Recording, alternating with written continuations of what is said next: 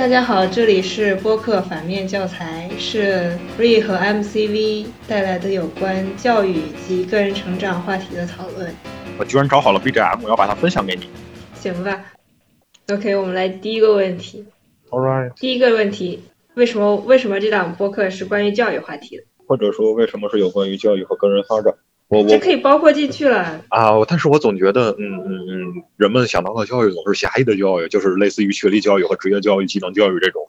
所以我们在讨论的过程中可以改变这个这个想法呀。啊，是啊，是啊，是啊，是啊，但是开局还是强调一下吧。对，强调一下，我们讨论教育话题是广义的教育，也就是广义上的教育，有目的的影响人的各种活动，是影响影响个人的社会实践，呃，个人发展的社会实实践活动。对对对。那么，哦，你先说还是我先说？那是你先了，明明都是你先。你不要突然白学好不好？我不是，我没有，别瞎说啊。就是我觉得社会是由人组成的，人之所以成为人，是因为人接受了教育，所以如果能有更好的教育，就能培养出更好的人，那么社会也就会更好一点。那么，那么说到我，说到我，这个可能和嗯一些个人经历以及后来所了解的一些东西有关吧。啊，不是可能，就是在最早在小学三年级的时候，我们那个英语老师就不知道为什么在反复的说我们现在是应试教育，应试教育，但是他并他只是用这个词，并不是想对此来表达什么。嗯，然后但当时就对这个词。和这个词背后的含义就产生了兴趣啊，确实很早，小学三年级。等等等等，你是不是要说一个很长的故事了？呃，可能吧，我也不是很确定。这个不是留在下一期聊的吗？啊，是吗？这不是啊，那我们可以把它简短一点，就是由此我对此产生就是就是，对对对，根本原因。啊，是啊是啊是啊，啊，这是好吧？刚才都可以删掉了。嗯，没有，可以不用删。看着看着办，看着办，看着办。就是最早对很很很小时候吧，对对这个教育方面的问题，或者说教目前教育的一个相比于之前别的同龄人所不同的一个了解，然后从此就关注上了这个问题。嗯，是这样的。然后呢？至于啊，对，就是这样关注的，然后。这个心理学有一个概念是终身发展观，简单的说呢，就是终身学习，呃，就是学习或者说这个人受到的这个这个思想或者说各方面的一个变化是在人的一个全寿命范围内的啊，就就从生到死全人生的周期，所以有一个良好的这个这个这个有关于学习或者说个人发展的一个。态度或者说观念会对对于自己的一个对就会对个人的发展有一个很好的帮助作用。哦，所以是教育对人成长过程中的作用。嗯，怎么说呢？就是可能现在就是说我一开始说为什么可能会让人想到是这种狭义的教育，就是说学历教育或者技能教育，就是因为目前对于这个这个这个教育这个词的看法太功利了一些。你人活这一生也不是为了考一个什么证下来，或者说为为学什么东西，然后赚一个什么去去赚钱，或者说怎样怎样怎样，还是要注重一些怎么说务虚吧。过于务实的话，可能并不能获得一个很好的人生体验。该务虚的时候还是要务虚的。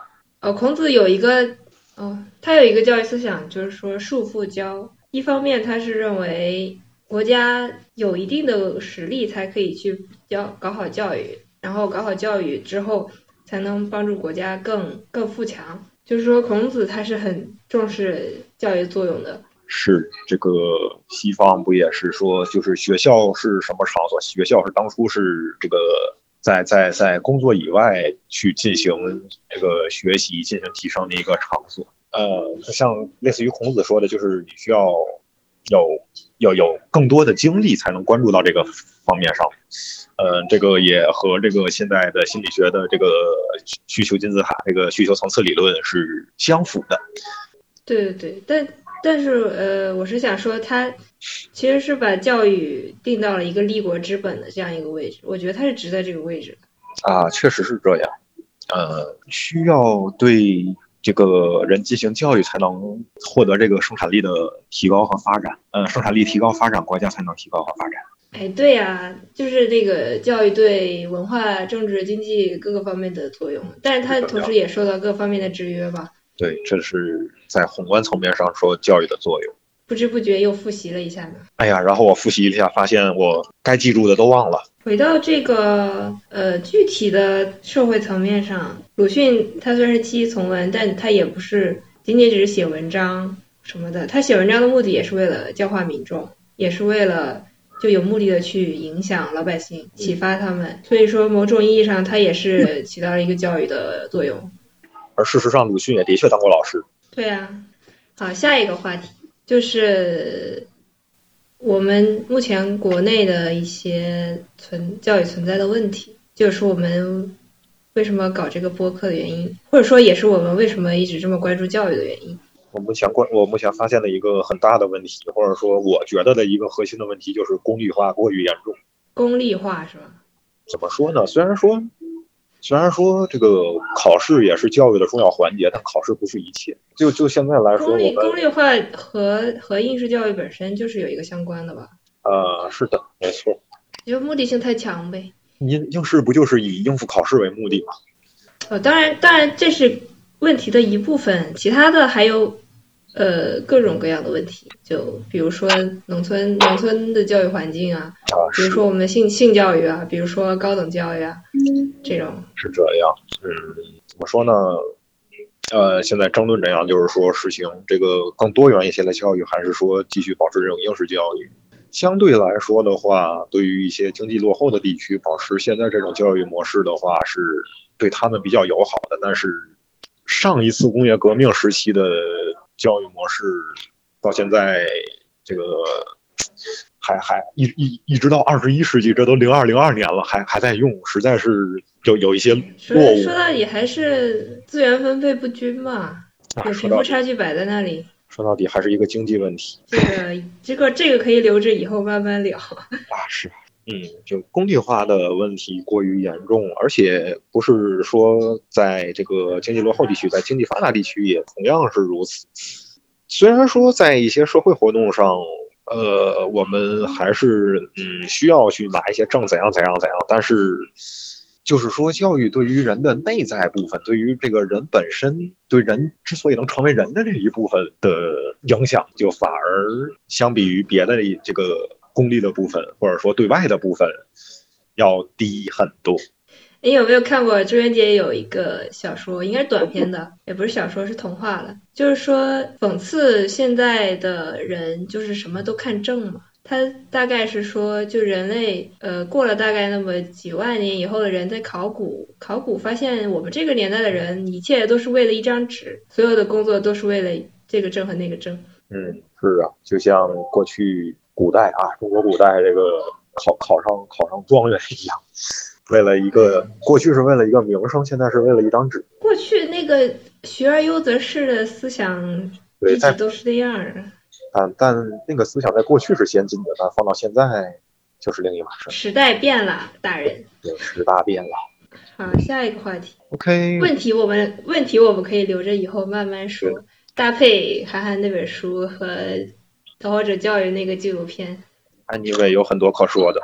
当然了，我们还希望给出我们的或者你们的解决方案，你们认为的或者你们设想的解决方案。嗯，哪怕只是想想。我觉得这种解决方案，即使是你针对某一个人，能给他一点建议，改变他一一点点，我觉得都可以。是啊，这就是他们存在的价值和意义。哦，这也是我们播客的目的嘛。是啊。就是。能传达到一点是一点，能影响到一点是一点。我觉得我们针对的人可能是一方面是成长中的学生或者说青年人，另一方面可能是家长吧。如果他们能改变一下自己的观念，对他的孩子可能会更好一些。就是这种教育者和被教育者，自我教育和社会教育，这各各个方面各个方面，人与人之间和人自己。总之就是。